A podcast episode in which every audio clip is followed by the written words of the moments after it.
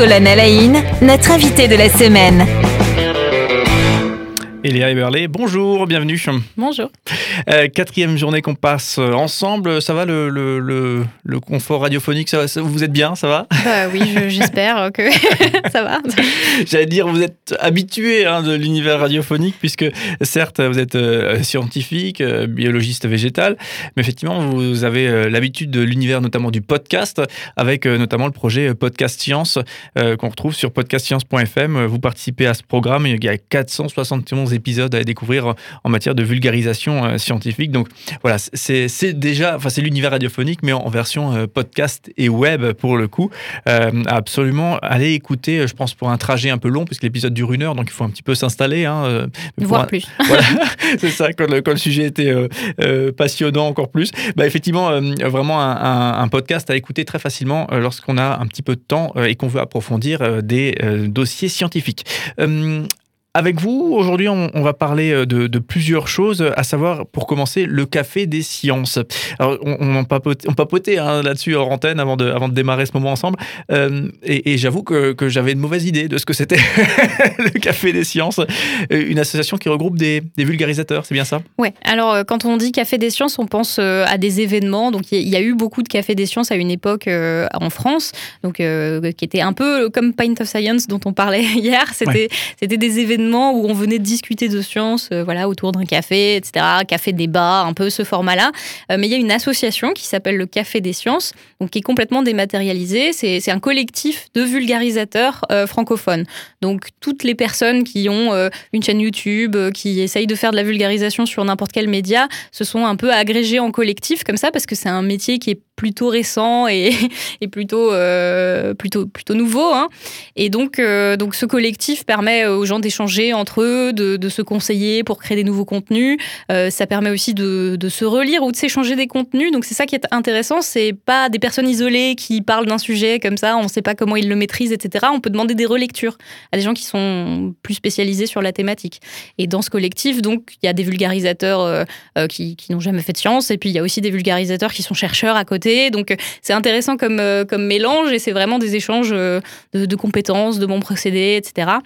Il y a un site web qui fonctionne aussi comme un agrégateur de contenu. C'est-à-dire que tous les gens qui sont membres du Café des Sciences, les vulgarisateurs, euh, ont, leur contenu agrégé sur le site. Donc, si vous tapez physique, par exemple, vous trouvez toutes les vidéos des vulgarisateurs de physique, euh, du Café des Sciences et ainsi de suite.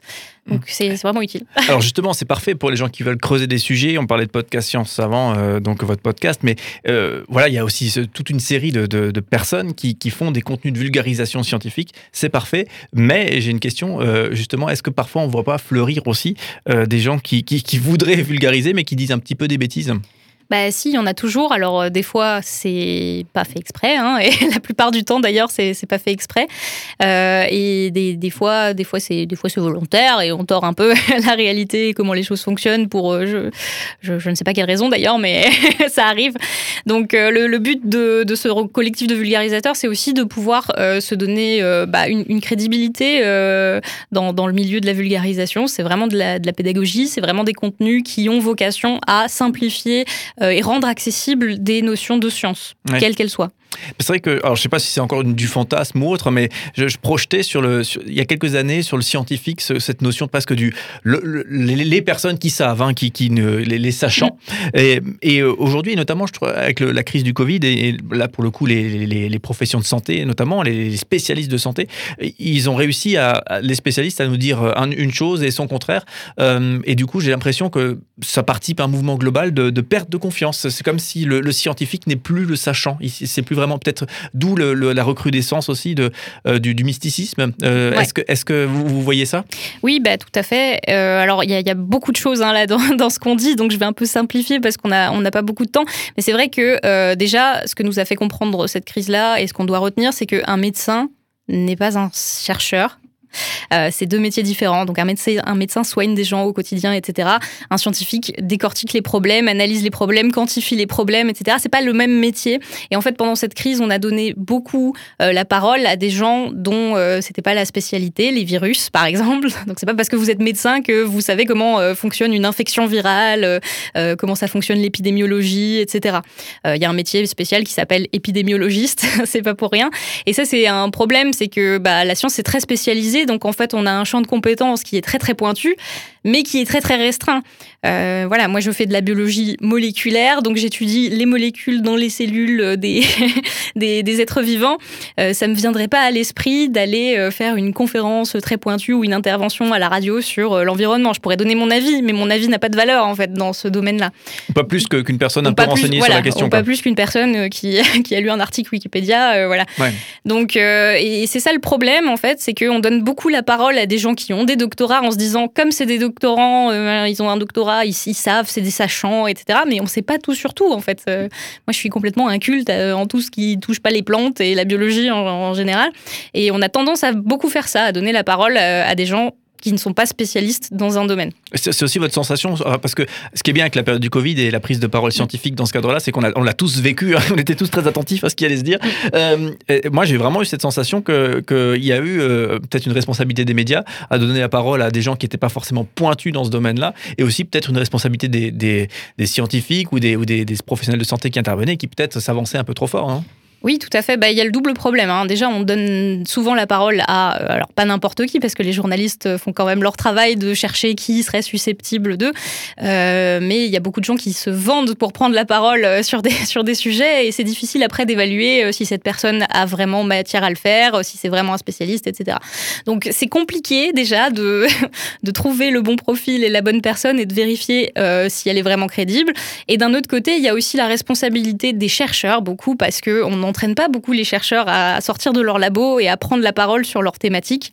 Euh, d'ailleurs, souvent, les chercheurs euh, sont les premiers à souffrir du syndrome de l'imposteur en disant Ah, mais moi, euh, oui, je travaille dans ce domaine, mais j'en sais quand même pas suffisamment pour me faire, pour me faire interviewer. Et c'est un peu ça, l'effet secondaire de la science, c'est que c'est un domaine où on est tellement à la frontière de ce qu'on sait pas. vraiment, on se pose des questions parce qu'on ne sait pas, donc on n'a pas d'informations sur les problématiques, que c'est le, le métier peut-être où on est le plus conscient de tout ce qu'on ne sait pas. Et donc, on se sent souvent pas légitime à prendre la parole, même sur un sujet qu'on connaît.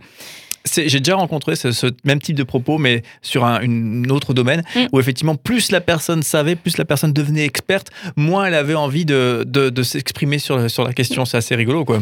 Bah oui, parce qu'on se rend compte, euh, en travaillant dessus, que c'est un puissant fond et qu'on peut aller très loin et qu'en fait, tout est en nuances de gris et il n'y a pas des propos blancs et des propos noirs. Il y a plein de nuances qu'il faut beaucoup de temps pour expliciter, etc.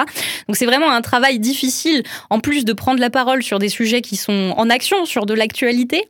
Euh, c'est très difficile quand on n'a pas de recul sur un sujet euh, de dire ah ben oui, ça c'est bien et oui, ça c'est mal. C'est à l'inverse de ce qu'on fait en science. En science, on prend du temps, on regarde, on analyse, on prend le temps d'observer, etc et ensuite on tire des conclusions, formule des hypothèses qu'on remet en question, etc. Donc cette crise, euh, elle a beaucoup fait ressortir, euh, je dirais un peu les, les, opinions toutes faites et puis les phrases toutes faites et puis euh, voilà. Et elle a complètement occulté comment fonctionne la science, le, temps que ça doit prendre, d'où viennent les connaissances et c'est un peu dramatique. Oui, le temps, c'est pas ce qu'on avait de mieux, effectivement, dans, cette, euh, dans ce moment-là qu'on a traversé. Euh, alors, justement, d'où l'intérêt euh, des mm. sciences et aussi des personnes qui nous rendent accessible la science via la, vulgarisation. Et on peut reciter encore une fois le, café des sciences qu'on évoquait tout à l'heure. avant de se quitter pour aujourd'hui, évoquer peut-être aussi un, le Curieux Festival, n'est-ce pas, qui vient d'avoir lieu à, Strasbourg. C'est un autre sujet, mais on est toujours dans la vulgarisation pour le coup. et là, cette fois-ci, on, on nous rend sensibles à la science, mais via les arts. Oui, alors bah, je, voulais parler de, cette initiative qui, est formidable, euh, qui a été organisée la semaine dernière, du coup, euh, enfin, il y a deux semaines à, Strasbourg. Euh, et c'est le premier festival qui programme vraiment des spectacles scientifiques pendant une semaine et euh, des rencontres entre chercheurs et artistes.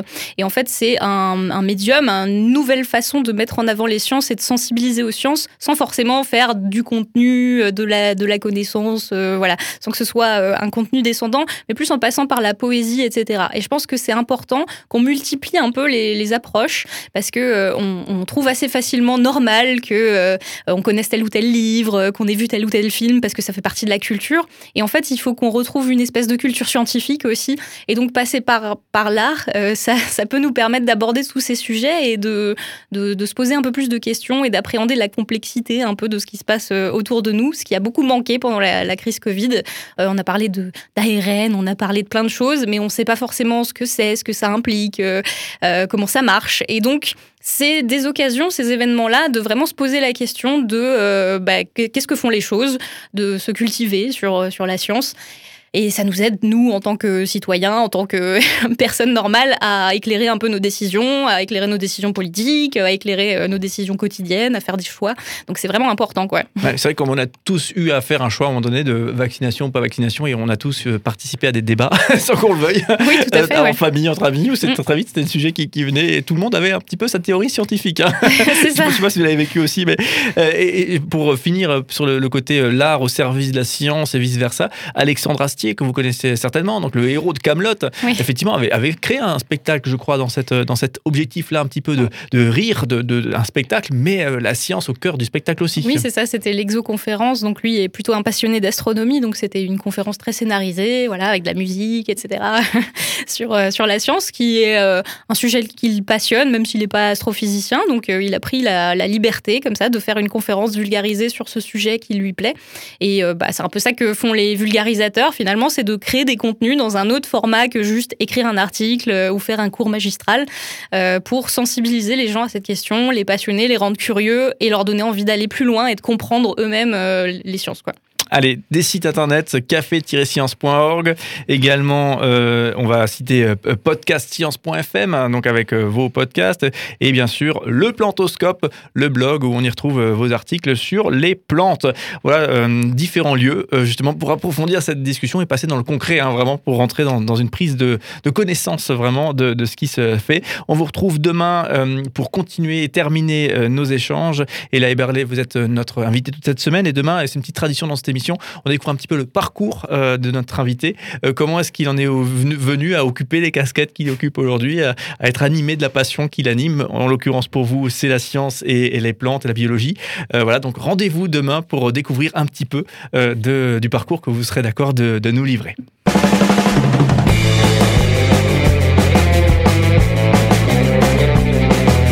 5 colonnes à la notre invité de la semaine.